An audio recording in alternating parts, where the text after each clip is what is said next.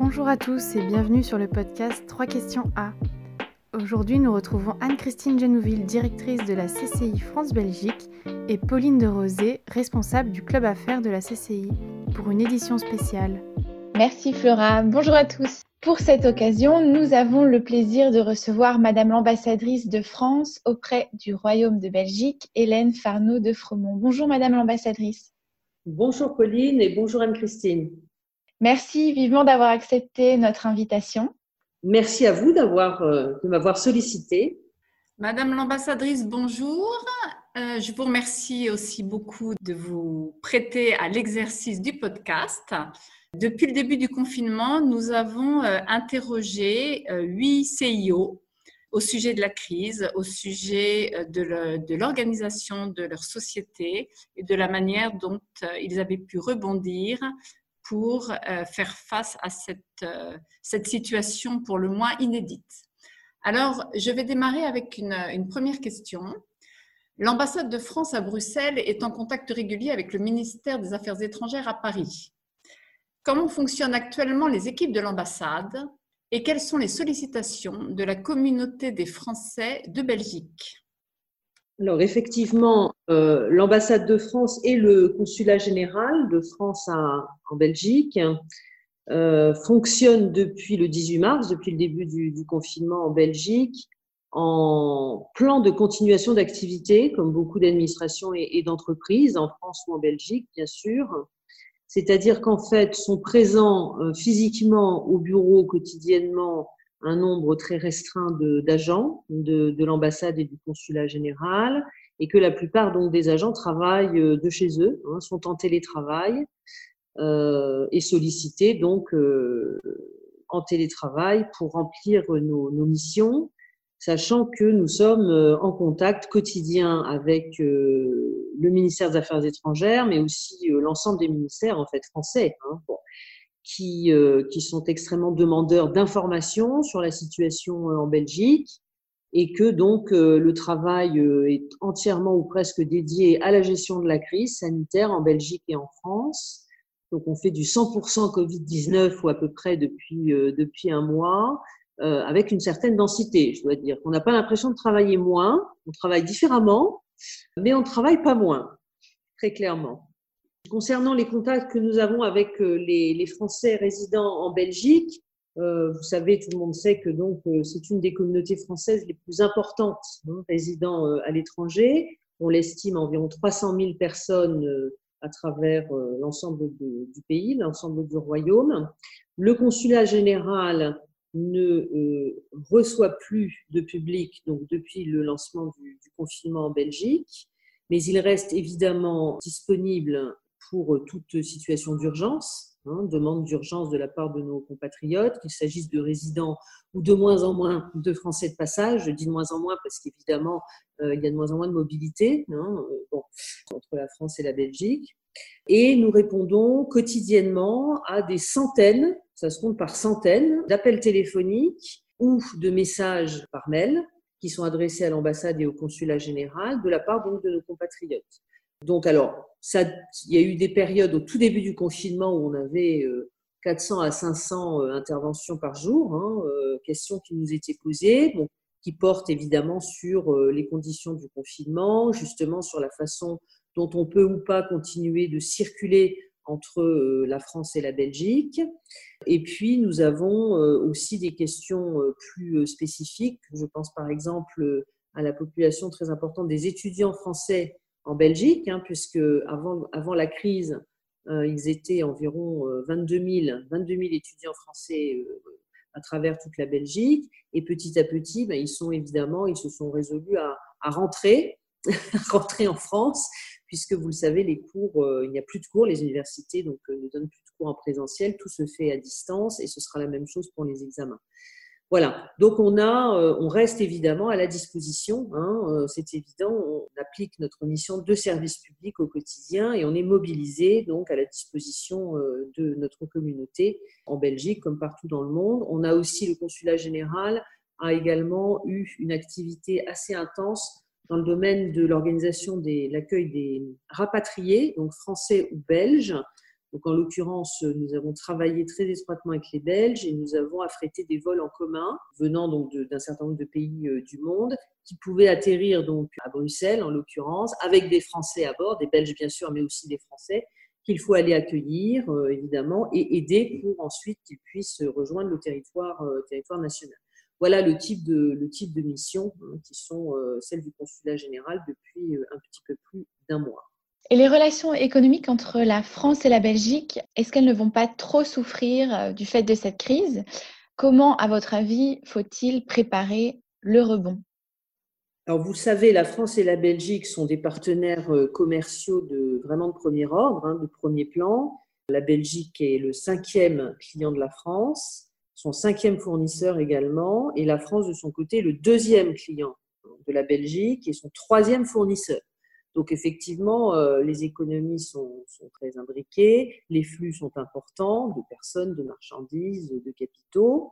Donc oui, la crise aura euh, nécessairement, euh, me semble-t-il, enfin la crise économique qui va suivre la crise sanitaire aiguë que nous sommes en train de vivre, va nécessairement avoir un impact sur les relations entre la France et la Belgique dans le domaine, dans le domaine commercial et économique. De quelle ampleur Dans quel secteur pour combien de temps Ça, euh, je n'ai pas de boule de cristal et malheureusement, je ne peux pas, euh, je peux pas vous donner aujourd'hui euh, des, des, réponses précises. Ce qui est certain, c'est que de part et d'autre de la frontière, les deux pays, les deux gouvernements, vous le savez, ont pris toute une série de mesures absolument extraordinaires hein, à l'échelle à l'échelle historique récente, donc pour soutenir bien sûr l'économie l'économie belge, l'économie euh, française, pour aider les entreprises à passer le cap, grandes, petites entreprises, les indépendants, et essayer de faire justement, enfin, de créer les conditions d'un rebond lorsque ce sera possible, hein, qu'on sera sorti de cette, phase euh, aiguë donc de la crise sanitaire et du, et du confinement. Bon. L'important pour les Français comme pour les Belges, ça a été de soutenir en fait fortement la trésorerie des entreprises, bien sûr, et vous savez que le gouvernement français a pris donc toute une série de mesures pour un, total de 110 milliards d'euros, 46 milliards dans un premier temps. Il y a eu un complément du, premier plan euh, de soutien qui porte l'effort français à 110 milliards, c'est-à-dire l'équivalent de 5 points du, PIB, hein, du PIB français. Et puis par ailleurs, il y a eu toute une série, vous le savez, euh, de mesures qui ont été prises euh, à hauteur de 315 milliards d'euros de garantie hein, des prêts bancaires aux entreprises et de l'assurance crédit. S'ajoutera à compter du 1er juin euh, les mesures qui ont été coordonnées au niveau européen, qui elles aussi euh, sont tout à fait exceptionnelles hein, par leur ampleur et par leur niveau d'ambition. Et vous savez que la France souhaite compléter donc ce premier plan européen par un véritable plan de relance qui pourrait porter euh, l'ensemble de l'effort pour tous les pays européens à plus de 1000 milliards d'euros hein, de mesures. Donc on est évidemment dans des ordres de grandeur et des modalités d'intervention tout à fait inédites, tout à fait inédites, absolument exceptionnelles, mais qui se veulent une réponse à cette crise aussi et conséquence de cette crise, elles aussi inédites et, euh, exceptionnelles. Voilà, donc nous espérons tous que les économies des deux pays euh, n'en pâtiront pas trop, surtout qu'elles seront, elles seront à même de, rebondir en 2021. Et en tout cas, euh, voilà, les, gouvernement euh, essaye, se donne les moyens hein, de, limiter, je dirais, euh, l'impact économique et social aussi, évidemment, de cette crise, puisqu'il y a par ailleurs toute une série de mesures qui sont prises en faveur des salariés, euh, vous le savez, et des familles, en particulier des plus défavorisées en Belgique comme en France. Merci beaucoup, Madame l'ambassadrice, pour cette réponse très exhaustive. Et merci d'avoir souligné effectivement l'effort euh, de la France, de la Belgique, de l'Europe en général, de manière extrêmement euh, rapide et, très significative pour aider euh, le monde économique. Alors, cette crise du Covid-19, elle touche aussi de plein fouet l'enseignement et les jeunes Européens. C'est un sujet qui doit attirer toute votre attention puisque vous avez été directrice de l'Agence pour l'enseignement français à l'étranger, l'AEFE, qui est un établissement public administratif sous la tutelle du ministère des Affaires étrangères. Selon vous, euh, comment allons-nous gérer la réouverture des établissements scolaires, aussi bien en France qu'en Belgique?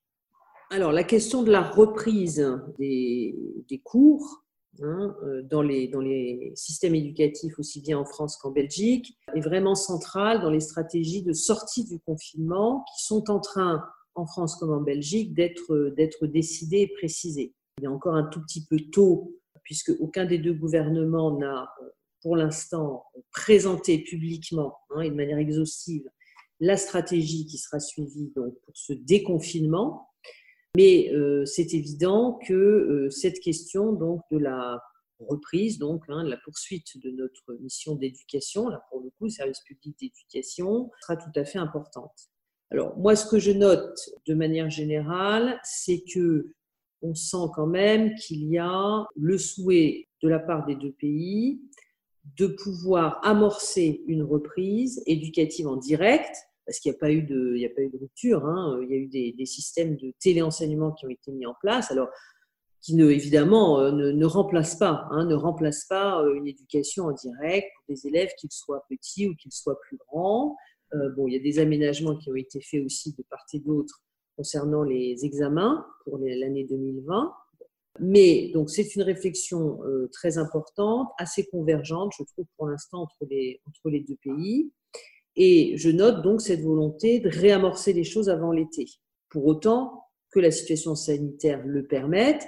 En France, donc la date, euh, je dirais, repère, c'est le 11 mai, hein, on, le sait, on le sait tous, euh, pour un début de sortie de confinement et euh, une reprise très progressive, différenciée selon les niveaux d'enseignement, donc de l'enseignement en direct, en quelque sorte, enfin, la réouverture des écoles, des collèges et des lycées. Donc ça se fera très progressivement et avec toujours à l'esprit il peut y avoir un retour en arrière si malheureusement euh, la situation sanitaire se, dégradait. Pour ce qui concerne la Belgique, euh, les décisions euh, vont être prises et annoncées de manière imminente. Donc, en fonction des décisions, on verra comment nous, en, Belgique, c'est-à-dire pour nos établissements d'enseignement français, je rappelle qu'il y en a trois en fait. Bon, il y a le, lycée français Jean Monnet de Bruxelles, qui est un établissement géré en direct par l'AEFE, le lycée français international d'Anvers, qui est conventionné avec l'AEFE, géré donc par euh, un comité de parents d'élèves, et euh, la toute nouvelle EFIB, qui pour l'instant n'est pas encore homologuée, mais qui est en cours d'homologation hein, pour les niveaux euh, maternels pour la rentrée 2021. Donc, la première chose qu'on va faire pour ces établissements, c'est un, nous conformer bien évidemment à la décision prise par les autorités belges, parce qu'indépendamment de leur statut vis-à-vis de l'AEFE, ces trois établissements sont des établissements de droit local, qui sont donc euh, dans leur environnement local. C'est vrai pour tous les lycées français à travers le monde. Et en fonction des décisions donc prises par la Belgique, on va voir comment nous aménageons les choses en cas de reprise, hein, en cas de décision de reprise, pour bien évidemment respecter, la sécurité sanitaire des élèves, des enseignants et de l'ensemble de la communauté éducative. Donc ça veut dire toute une série de réflexions euh, sur euh, tout simplement euh, la disposition des lieux, hein, des espaces des établissements scolaires concernés, comment on peut aménager ces espaces de manière à assurer que les gestes barrières en particulier puissent être suivis par les enfants et les, et les adultes qui travaillent dans ces établissements, Deuxièmement, voir là aussi une progressivité dans la reprise des cours. Tous, les enfants ne rentreraient pas le même jour, euh, en même temps, parce que ce serait de toute façon pas compatible avec le premier point que je rappeler. Et puis, euh, troisièmement, euh, regarder ce que ça entraîne aussi pour les, frais de scolarité qui sont payés par les familles, puisque ce sont des établissements donc, qui appellent des frais de scolarité. Et là, il y a une réflexion qui est menée à Paris, justement, dans le cadre d'un plan d'urgence pour l'enseignement français à l'étranger. Donc, le gouvernement français est en train d'élaborer avec l'AEFE, mais aussi avec les autres acteurs éducatifs euh, présents à l'étranger, de manière à, évidemment, je dirais, ajuster hein, les frais de scolarité à une réalité, là aussi, inédite. Bon, si elle était appelée à durer, soit d'enseignement qui continuerait euh, à distance, il n'y a pas de reprise des cours en Belgique, soit d'une reprise des cours, mais dans des conditions tout à fait, euh, je dirais, anormales, hein, euh, bon, jusqu'à présent en tout cas. Voilà, donc on va regarder ce qui est important, me semble-t-il, ce qui a motivé la décision du président de la République pour la France, c'est que cette reprise, elle permet en particulier à des enfants de milieux extrêmement défavorisés qui étaient en pré-décrochage scolaire avant la crise, avant le confinement, de ne pas être laissés à eux-mêmes et jusqu'à septembre ou jusqu'à une rentrée plus lointaine, de manière à assurer, bien évidemment, donc que ces enfants ne, soient pas pénalisés, doublement pénalisés hein, par la situation que nous vivons tous. Euh, et ça, je crois que c'est très important, effectivement. Et puis par ailleurs, je crois que le signal donné par une reprise de l'école, avec toutes les précautions qui devront continuer d'être prises peut-être pendant encore de longs mois, ce signal est un signal d'une reprise d'une dynamique de retour à quelque chose qui, encore une fois, avec du temps, permettra euh, de revenir à une situation, je dirais, moins anxiogène, à une situation euh, plus équilibrée et qui permette à la vie sociale, à la vie tout court, à la vie sociale, à la vie économique dans les différents pays de, reprendre. parce que là, on vit une espèce de parenthèse qu'on a tous bien compris et qu'on est tous mobilisés évidemment, mais il est difficile d'imaginer qu'on reste en suspens de cette manière, que nos sociétés, nos économies restent en suspens de cette manière, euh, de manière durable. Aujourd'hui, euh, ce qu'il faut que nous apprenions collectivement, c'est à vivre avec le virus. Donc le faire euh, de manière évidemment extrêmement, encore une fois, avec beaucoup de vigilance, avec beaucoup d'engagement individuel et collectif. Mais on voit bien que c'est ça, en fait, notre avenir proche, jusqu'à ce que un vaccin, des traitements puissent être disponibles ou que nous soyons, euh, je dirais, débarrassés de ce virus. Merci beaucoup, Madame l'ambassadrice, pour l'ensemble de ces réponses exhaustives et merci de vous être prêtée à cet exercice. Pauline, est-ce que tu veux... Bah, on vous laisse peut-être euh, conclure et peut-être euh, si vous souhaitez vous adresser à nos membres, euh, un petit mot de la fin. Écoutez, en tout cas, je souhaite à toutes et à tous beaucoup de courage, beaucoup de persévérance pour la période qui se poursuit. Je voudrais vraiment dire merci et bravo à, à chacune et chacun parce que je pense que nous montrons en Belgique, en France, qu'on soit des Français de, Belgique ou éventuellement des Belges de France, comme nous sommes euh, conscients hein, de la gravité de la période, euh, désireux de pouvoir euh, nous en sortir collectivement, donc très mobilisés.